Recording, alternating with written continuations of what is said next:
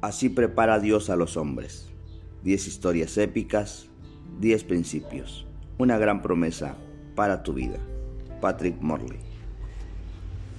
Capítulo 10. Pablo. El principio de una vida entregada. Así habilita Dios a los hombres para seguir plenamente a Cristo. Dos hombres se encontraron en un estudio bíblico nocturno. Uno le dijo al otro, me parece que te conozco. No nos hemos visto en, mi edificio de oficinas. Con un alegre griño en el ojo, el segundo hombre contestó, sí, soy un discípulo de Jesús disfrazado de portero. En tu ciudad hay muchos hombres gozosos como este que se dedican a llevar una vida apasionada para la gloria de, Cristo, de Jesucristo. Están en todas partes, sirviendo mesas como meseros, arreglando computadoras, poniendo clavos, recogiendo basura, vendiendo autos, ejerciendo abogacía, entregando paquetes, administrando almacenes, cortando césped y dirigiendo negocios pequeños. Están llenos de propósito, significado, gozo y sí, mucha oposición y luchas. Sin embargo, estos hombres están absolutamente convencidos de que sus vidas van a alguna parte y ejercen influencia. Están vivos. No puedes dejar de verlos con admiración, tal vez incluso con un toque de envidia. Quizás tú seas uno de esos hombres, o tal vez solías ser uno, pero ahora te has cansado y has perdido tu pasión. O tal vez has visto el gozo y la pasión de varones entregados a Cristo y has pensado, eso es lo que quiero, pero falta algo y no estás seguro de qué es. Trevor, un joven de menos de 30 años, me pidió que lo guiara y en nuestra cuarta visita, tiempo suficiente para que yo evaluara si confiaba o no en mí, se sentó y esperó. Tengo un negocio mediocre un matrimonio mediocre y una relación mediocre con Dios. Estaba ya, Esteban ya era cristiano. Ese no era el problema, pero simplemente no podía ver cómo podía convertirse alguna vez en un hombre gozoso que viviera apasionadamente para Cristo. Estaba equivocado. En este último capítulo quiero mostrarte el sorprendente proceso por el cual Dios está ayudando a Trevor a ser discípulo de Jesucristo alegre y dedicado que todos queremos ser, como el portero que mencioné al principio. Aprenderás o se te recordará cómo puedes ir a donde Jesús iría, cuando Él quiere que vayas para hacer lo que sea que Él haría. Es más, el credo de un siervo es Dios sea, cuando sea, como sea, sin reservas, sin ocultar nada, cada vez más entregado al Señor. El, el, último principio del que estaremos aferrándonos es este. Dios prepara hombres convirtiéndolos en siervos humildes que nos rindamos cada vez más al Señor de Jesucristo. Pocos hombres han sido más apasionados respecto a seguir y servir a Cristo que el apóstol Pablo. Era la clase de individuo tipo ardiente, hagamos el trabajo, cumple tu deber, no puedo contenerlo, debo decirlo, sigue adelante, pelea la buena batalla, termina la carrera. Él estaba dispuesto a ir donde sea y cuando Dios lo enviara a hacer cualquier cosa que le pidiera hacer. Podemos aprender mucho de Pablo sobre la vida entregada. Empecemos observando lo apasionado que el apóstol era. La pasión de Pablo. ¿Qué te viene a la mente cuando piensas en Pablo? Su obra misionera pionera, sus viajes a lugares remotos, su dedicación a multitudes que nunca habían escuchado el nombre de Jesús, su linaje espiritual y sus credenciales religiosas, o quizás el conjunto de epístolas que escribió.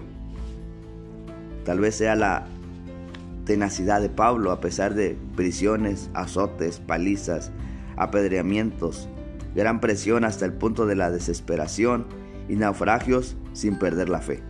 Quizás sea la, la oposición que enfrentó de los mismos a quienes intentaba ayudar. Tal vez sea su disposición de ir a pesar de su falta de sueño, comida y una cobija caliente, o incluso sopa, ropa suficiente. Sabemos más que de Pablo que quizás de cualquier otro hombre en la Biblia, excepto Cristo Jesús. Durante una carrera que abarcó 30 años, Pablo pronunció palabras apasionadas que retumban en las páginas de la Biblia. Dedica unos momentos a pensar en la pasión, el celo y la tenacidad de Pablo que Pablo reveló en estas asombrosas palabras.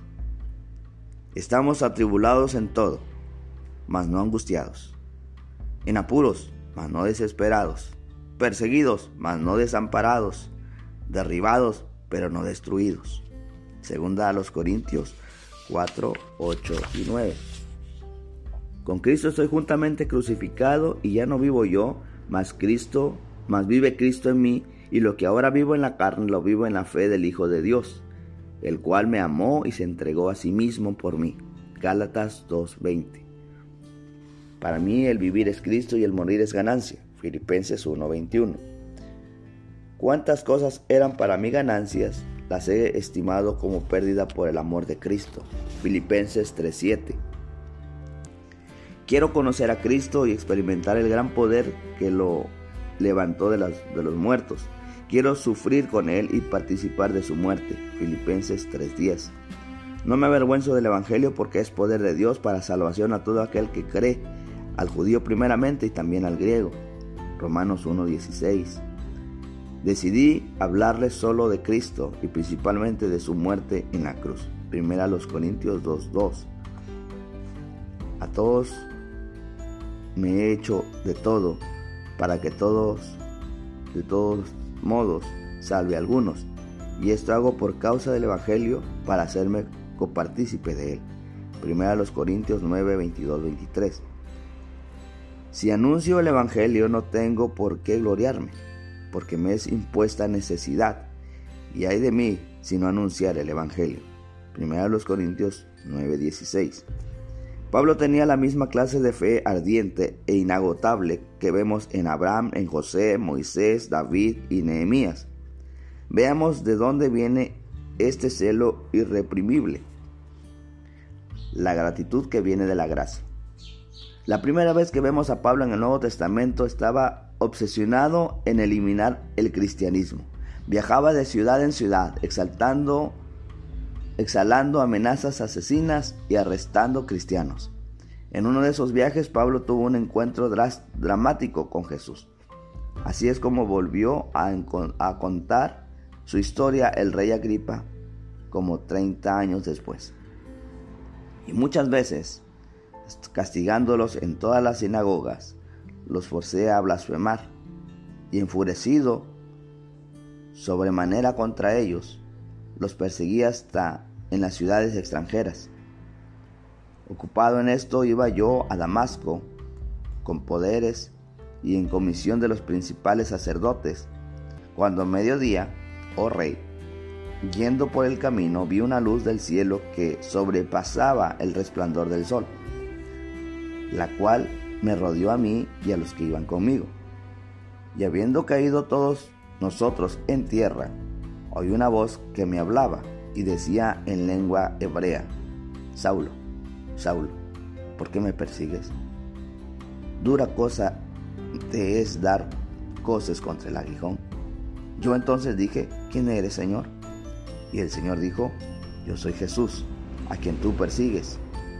Pero levántate ponte sobre tus pies, porque para esto he aparecido a ti, para ponerte por ministro y testigo de todas de las cosas que has visto y de aquellas en que me apareceré a ti, librándote de tu pueblo y de los gentiles, a quienes ahora te envío, para que abras sus ojos, para que se conviertan de las tinieblas a la luz y de la potestad de Satanás a Dios para que reciban por la fe que es en mí perdón de pecados y herencia entre los santificados.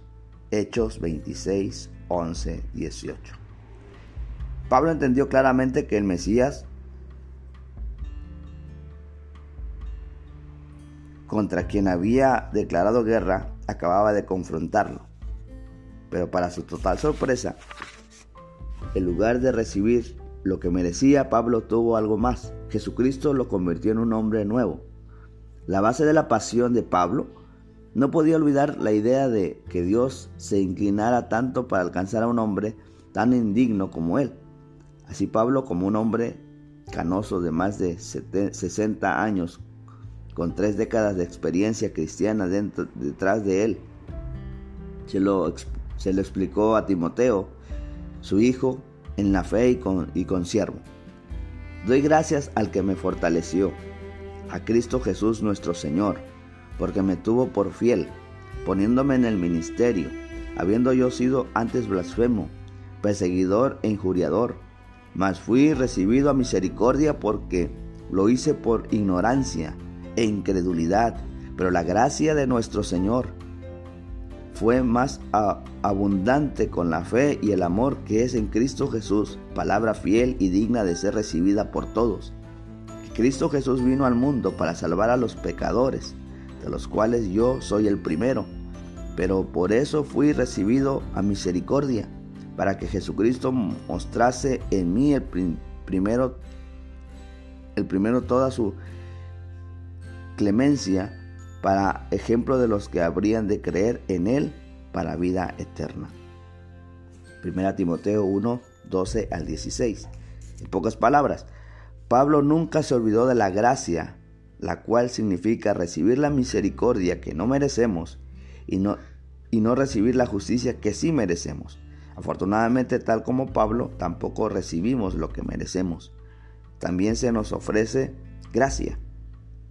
¿Hay algún hombre entre nosotros tan torpe que al final de cualquier día, dado querría realmente lo que se merece? El cristianismo solo tiene sentido una vez que te ves como un pecador que necesita gracia. Señor, no nos des lo que merecemos, danos gracia. El punto de partida para la vida que todos queremos es nuestra experiencia personal de conversión.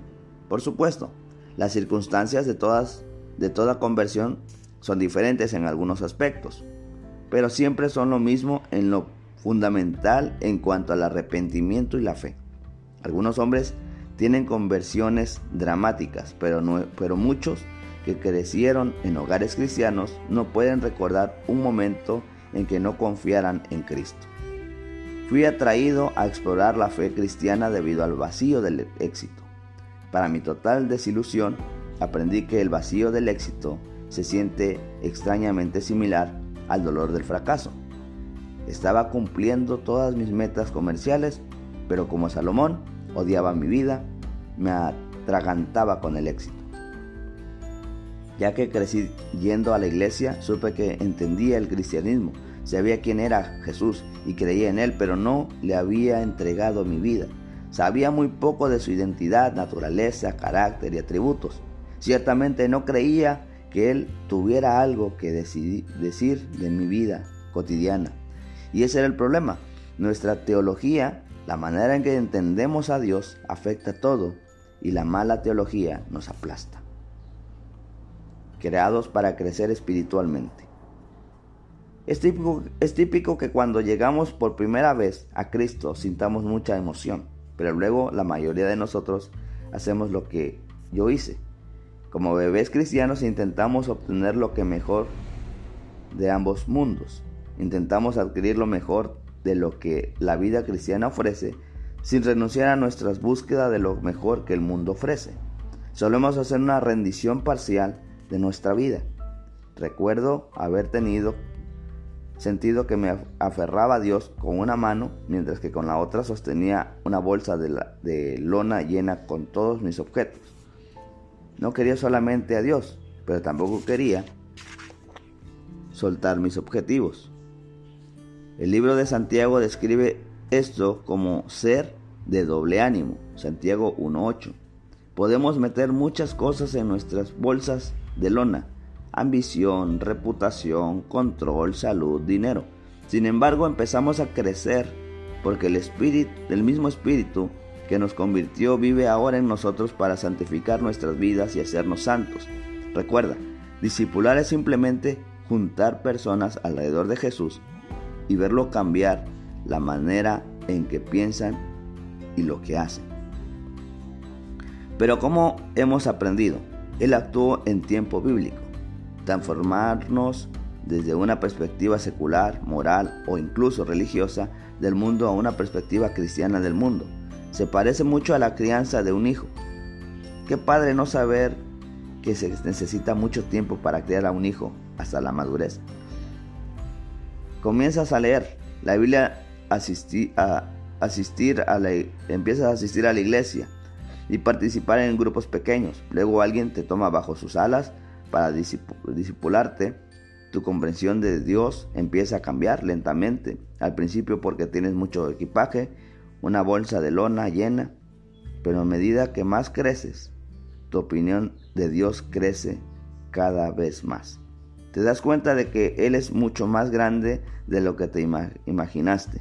Creías que empezarías a sentir como si tuvieras control sobre Dios. En cambio, te sientes abrumado por sus atributos. Comprendes que Él se revuelve en grandes misterios. Entonces un día, debido a lo grande que Dios se ha vuelto, te das cuenta de que no eres tan grande como creías que eras y la estima de ti mismo empieza a, disminuir. Te vuelves cada vez más modesto en tu propia opinión. Hay una brecha cada vez mayor entre tus entendimientos de quién es Dios y quién eres, la cual sigue creciendo cada vez más y más. Ya, llamémosla la brecha de asombro.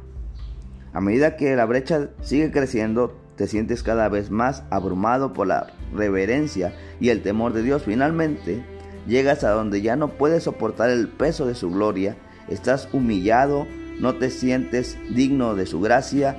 Esto es lo que Pablo sintió cuando citó lo que Juan el Bautista comentó de Jesús. Él viene después de mí y no soy digno ni de desatarle sus sandalias. Hechos 13:25 Véase Marcos 1.7. Es lo que el publicano sintió cuando no quería ni aún alzar los ojos al cielo, sino que se golpeaba el pecho diciendo, Dios, sé propicio de mí a mi pecador. Lucas 18:13. Es lo que Pedro sentía cuando declaró, apártate de mí, Señor, porque soy hombre pecador, en Lucas 5:8. Comprendes que todo tu crecimiento viene a través de la gracia mediante el Espíritu Santo. Te postras Finalmente la brecha de asombro crece tanto que te das cuenta de que estás poniendo una distancia real entre tú y las tentaciones de este mundo que una vez te dominaron. Se vuelven intrigantes las exigentes enseñanzas de las escrituras que antes te desanimaban. Versículos impresionantes como los siguientes hacen que tu pulso se acelere. El que es mayor de vosotros sea vuestro siervo.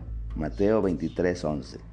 Si alguno quiere ser el primero, sea el postrero de todos y el servidor de todos. Marcos 9:35. Si alguno me sirve, sígame. Y donde yo estuviere, allí también estará mi servidor. Si alguno me sirviere, mi Padre le honrará. El que no lleva su cruz, perdón, Juan 12:26. Si alguno el que no lleva mi cruz y viene en pos de mí, no puede ser mi discípulo. Lucas 14, 27. Si quieren ser mis discípulos tendrán que abandonar todo lo que tienen. Lucas 14, 33. Si alguno viene y quiere venir en pos de mí, nieguese a sí mismo, tome su cruz y sígame. Mateo 16, 24. Cuando era un bebé cristiano probablemente leíste estos versículos. Desafortunadamente si eres como la mayoría de nosotros, lo que hiciste después fue ignorarlo. No tenía sentido para ti. Sencillamente estaban demasiado lejos de tu nivel de madurez espiritual. Seguro tú creías que estos versículos eran ciertos, pero no tenías la suficiente madurez espiritual para adoptarlos, así que lo hiciste a un lado. Pero a medida que la brecha sigue creciendo, las enseñanzas difíciles empiezan realmente a tener sentido para ti. Piensas, me gustaría vivir así, pero aún no estás listo. En busca del Dios que es. Debido a que la raza, que, perdón, debido a que rara vez cedemos por nuestra cuenta la propiedad de nuestras vidas, aunque queramos, Dios permite una crisis para ayudarnos a sentirnos por completo al señorío de Jesús. Bueno, este sin duda no es el camino para todo hombre, pero en mi experiencia lo es para la mayoría de nosotros. El sufrimiento no obliga a buscar a Dios, el, perdón, el sufrimiento nos obliga a buscar a Dios, que el éxito nos hace creer que no necesitamos. Podría ser una crisis matrimonial, con nuestros hijos, de salud o cualquier otra dificultad de docenas de otras que nos obligan a eliminar de nosotros esa obstinación. Para mí fue una crisis comercial. Cuando era promotor inmobiliario, arriesgaba mucho, como describí en, en un capítulo anterior. Cuando arreció una recesión importante, me hallaba excesivamente presionado y mi mundo empezó a derrumbarse. Un día estando sentado en los escombros de mi negocio en deterioro, me vino una idea que creo que es la, la lección más grande que he aprendido. Existe un Dios que queremos y existe un Dios que es. No son el mismo Dios. El momento decisivo de nuestra vida es cuando dejamos de buscar al Dios que queremos y empezamos a buscar al Dios que es. Yo había decidido a Cristo, pero comprendí. Morley, ¿en qué estabas pensando? ¿Crees realmente que cualquier intento de reinventar a Dios en tu imaginación para que fuera el Dios que querías tendría repercusiones en su naturaleza y carácter inmutable? Finalmente comprendí, yo había querido cambiar a Dios, pero era Él quien quería cambiarme. Quería que yo siguiera a Jesús de todo corazón, donde fuera, cuando fuera, como fuera. Eso es lo que Él quiere que todos nosotros. Una decisión absoluta, total y completa al señorío de Jesús. Te explicaré lo que quiero decir. La gran rendición. Adrián Robert, Roger, un reconocido pastor bautista del siglo XX, realizó una vez un un viaje misionero a Rumanía. En el transcurso de dos semanas se encariñó con un intérprete, pero no había aprendido mucho de lo que éste pensaba. Así que para el final del viaje le preguntó, dime, ¿qué piensas de los cristianos estadounidenses? No deseo hablar de eso, fue la extraña respuesta, desde luego. Esto solo puso más curioso al pastor Rogers, por lo que comenzó a, presionarlo para obtener una respuesta. Por último, el intérprete capituló. Bueno, está bien. Entonces, pero no te, vas no te va a gustar mi respuesta. No creo que ustedes los estadounidenses entiendan de qué se trata el cristianismo. En la década de los 70 comenzaron a usar la palabra compromiso para describir su relación con Cristo. No obstante, cada vez que una palabra entra en uso, otra queda en desuso. El intérprete continuó. Hasta la década de los 70, ustedes los estadounidenses hablaban de rendirse a Cristo. Rendirse significa renunciar al control, entregarlo todo al Maestro Jesús.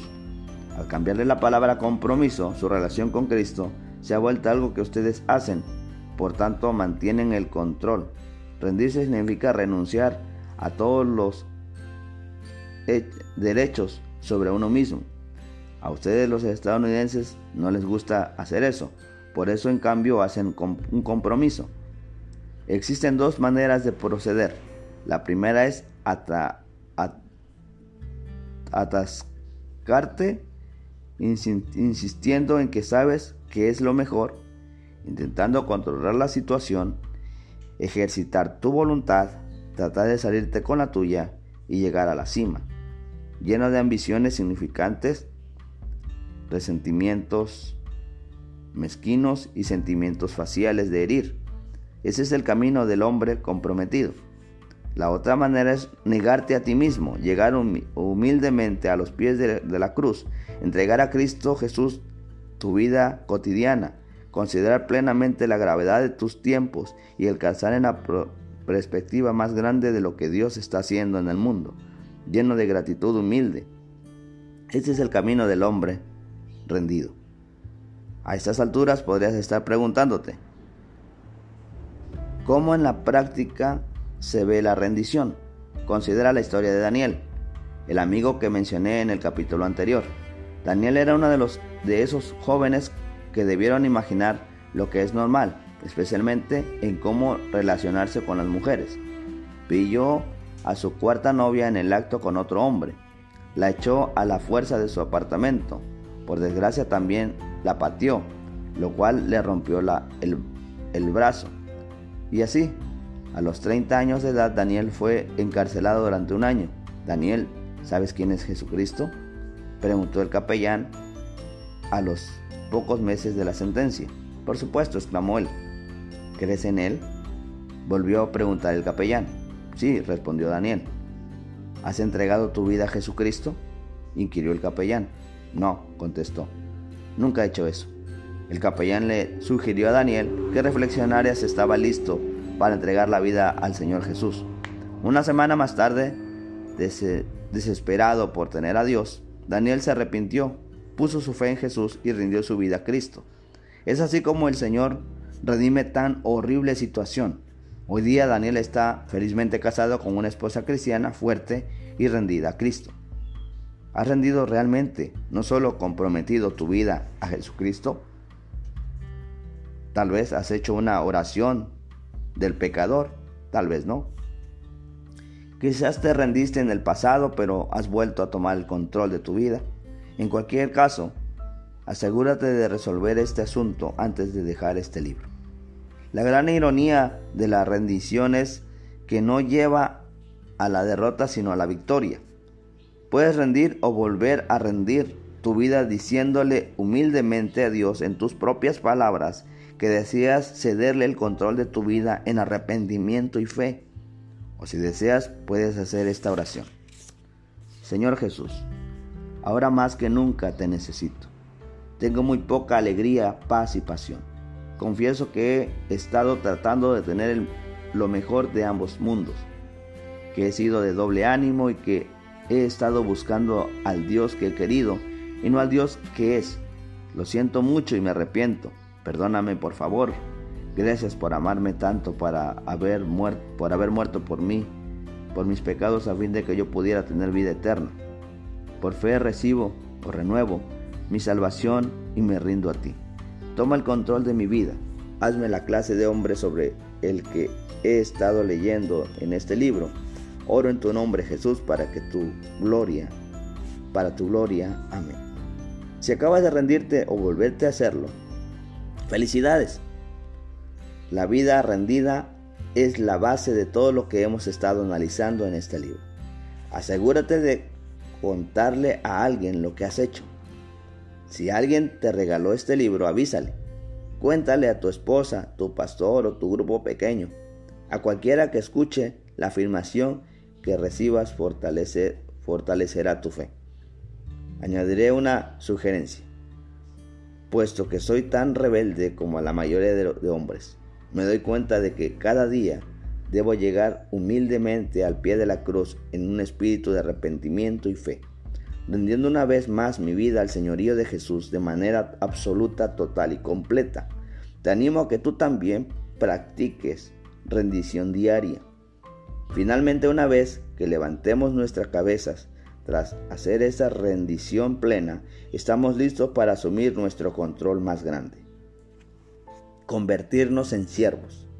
Pablo es sin duda el principal experto en el mundo en una vida dedicada. ¿Cuál fue su respuesta a Jesucristo? Convertirse en un siervo fiel, manifestando, fui hecho ministro por el don de la gracia de Dios que me ha sido dado según la operación de su poder Efesios 3:7. Además escribió, se requiere de los administradores que cada uno sea hallado fiel. 1 Corintios 4:2. Al final de su testimonio ante el rey Agripa, Pablo declaró, no fui rebelde a la visión celestial, sino que anuncié que se arrepintiesen y se convirtiesen a Dios, haciendo obras dignas de arrepentimiento. Hechos 26, 19, 20. Rendir plenamente nuestras vidas a Jesús es convertirnos en siervos. Sí, somos hijos de Dios, pero también sus siervos. A un siervo ya no le preocupa la pregunta, ¿qué quiero? En lugar de eso pregunta, ¿qué necesita el Señor? La diferencia no es pequeña. Un siervo no sirve a Dios para recibir una recompensa, aunque hay muchas. Un siervo simplemente cumple con su deber. Jesús expresó, también vosotros cuando hayáis hecho todo lo que os ha sido ordenado, decid siervos inútiles somos, pues lo que habíamos de hacer, hicimos. Lucas 17:10. La, la, prueba principal de si eres un siervo o no es si estás dispuesto a ser tratado como siervo. Si nunca hacemos un sacrificio por Jesús, entonces, ¿cómo sabrá cualquiera de nosotros que lo amamos de verdad? Entonces cualquier cosa que se te pida, sea tiempo, dinero, una tarea de baja categoría o algo que sea inconveniente o que esté por debajo de ti, las preguntas que debes hacer son, ¿Qué necesita el maestro? ¿Qué haría un siervo? ¿Afectos prácticos?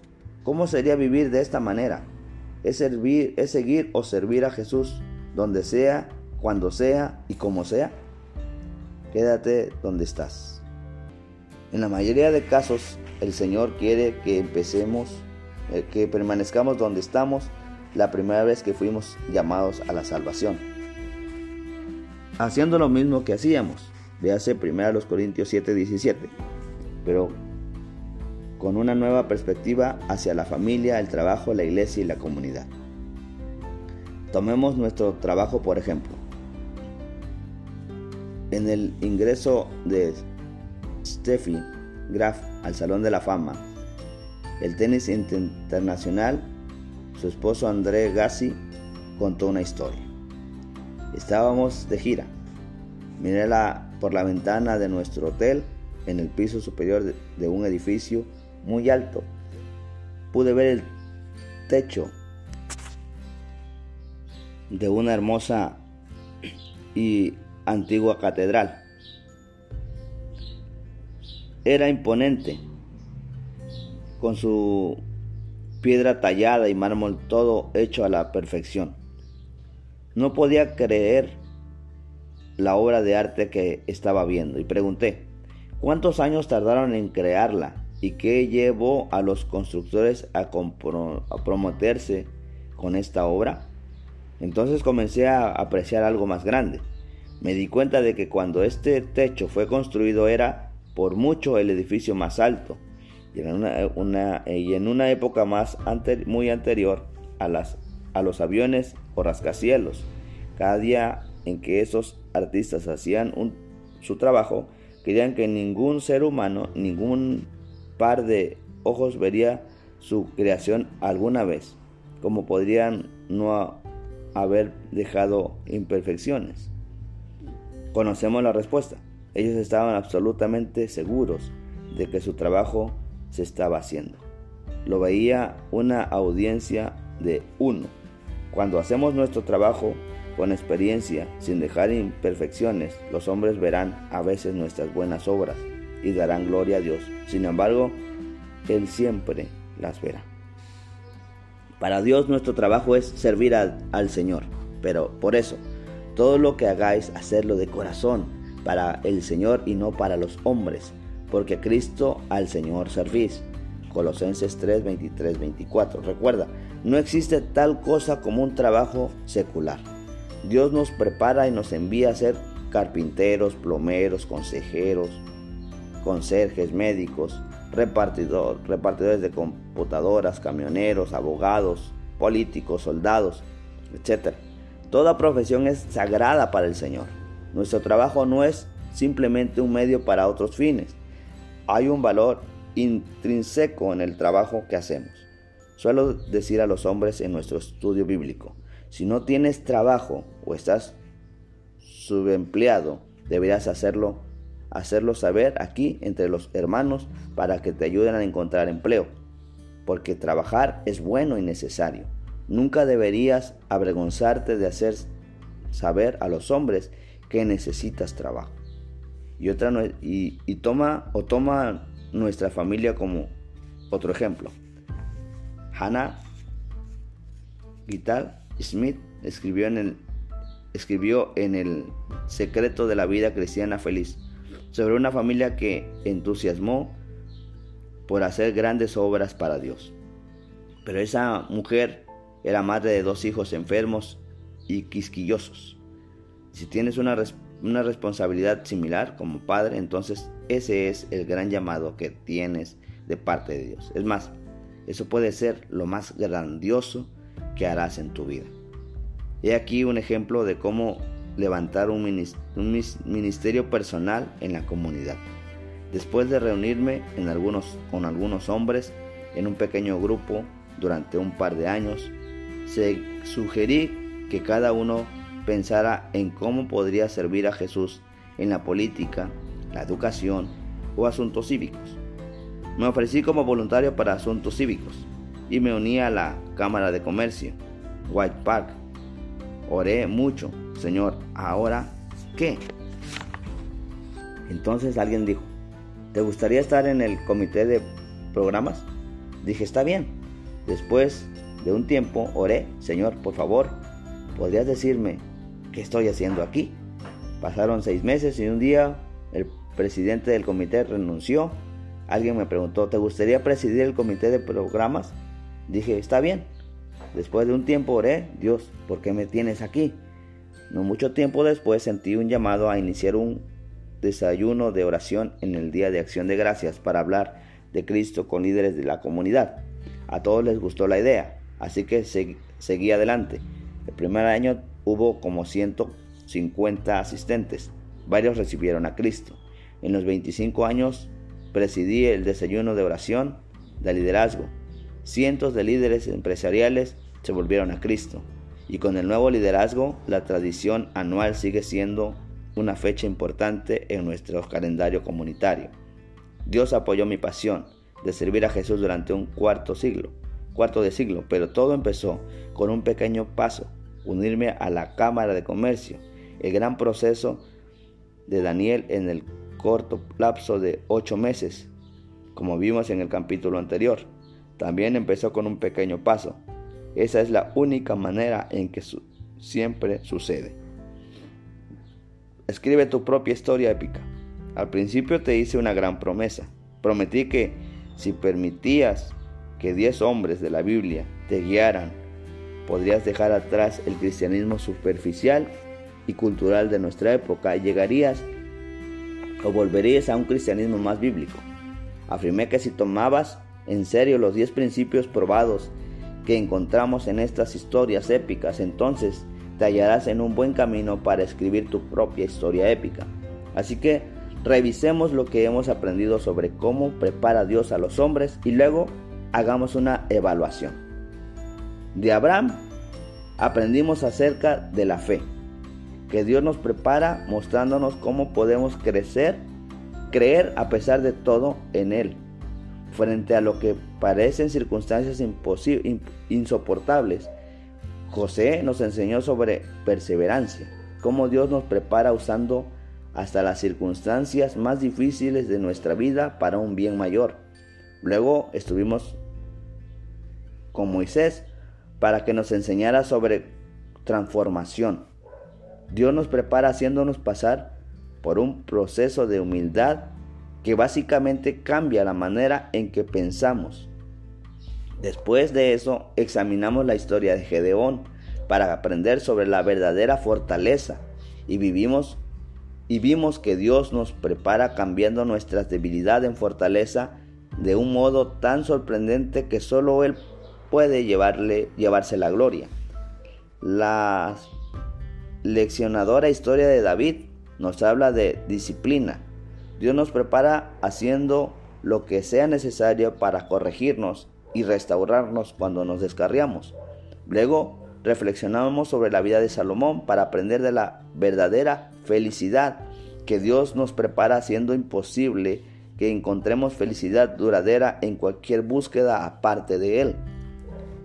En la historia de Nehemías aprendimos sobre cómo Dios llama a los hombres a la acción, que Él nos prepara convirtiéndonos, convirtiendo lo que impresiona nuestros corazones en un llamado apasionado para ayudar a redimir alguna parte arruinada del mundo que creó.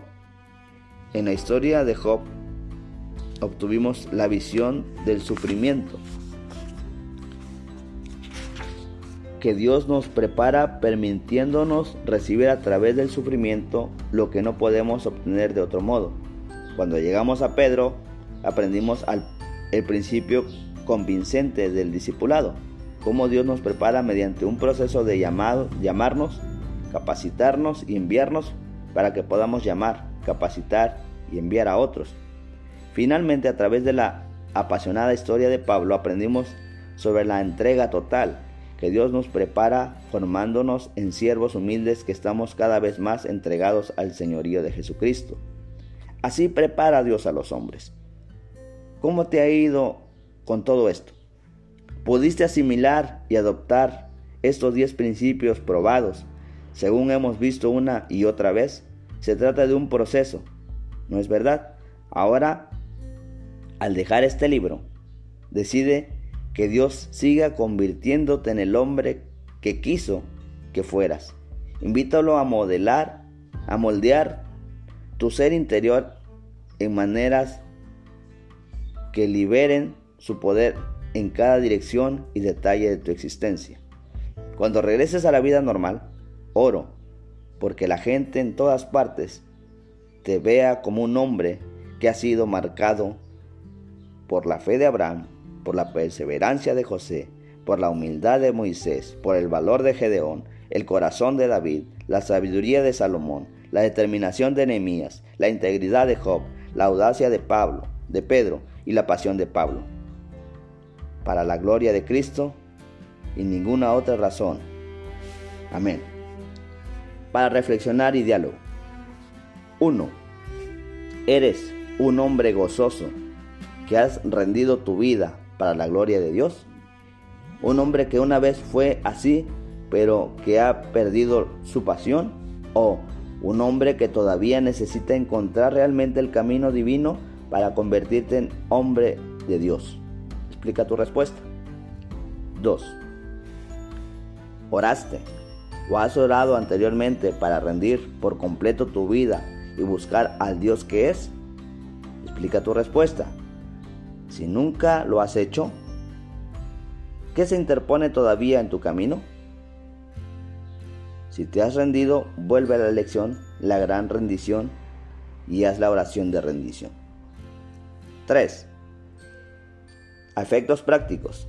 ¿Qué te gustaría hacer para demostrar de forma diferente que estás dispuesto a, ser tratado como siervo? ¿Qué necesita de ti el maestro?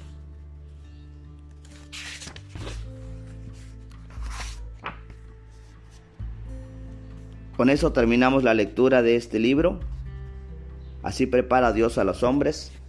Fueron 10 historias épicas, 10 principios y una gran promesa para tu vida. Continuaremos nuestros podcasts con la lectura del libro del mismo autor de Patrick Morley, el libro que con, con el cual vamos a continuar. Se llama Fortalece tu caminar con Cristo. Son 12 disciplinas espirituales para hombres. Dios les bendiga.